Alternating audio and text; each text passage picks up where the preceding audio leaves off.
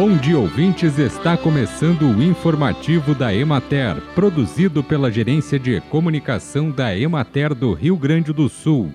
A apresentação é de Matheus de Oliveira, na técnica José Cabral.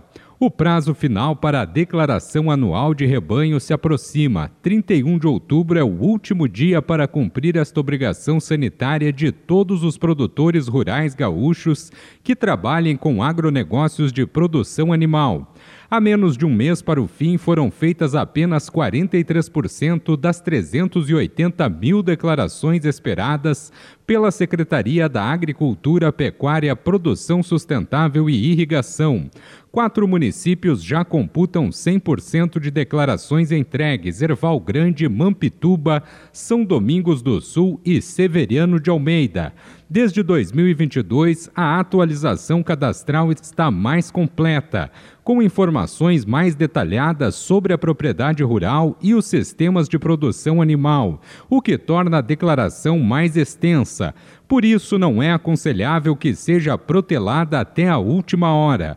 No final de setembro, a Secretaria lançou o módulo online da Declaração Anual de Rebanho, disponível no Sistema de Defesa Agropecuária, o Produtor Online. Esse módulo permite ao produtor rural fazer a declaração diretamente via sistema, sem precisar se deslocar até a inspetoria ou escritório de defesa agropecuária de referência. Para acessar a declaração anual de rebanho, o produtor precisa apenas entrar normalmente no produtor online com o mesmo login e senha que utiliza para emitir guias de trânsito animal. O novo módulo tem layout responsivo para celulares e tablets, podendo ser acessado também nestes aparelhos. Quem ainda não tiver acesso ao produtor online pode requisitá-lo na inspetoria ou escritório de defesa agropecuária de referência. As inspetorias e escritórios continuam a fazer a declaração anual de rebanho no formato presencial. Bem, e por hoje é isso, nós vamos ficando por aqui.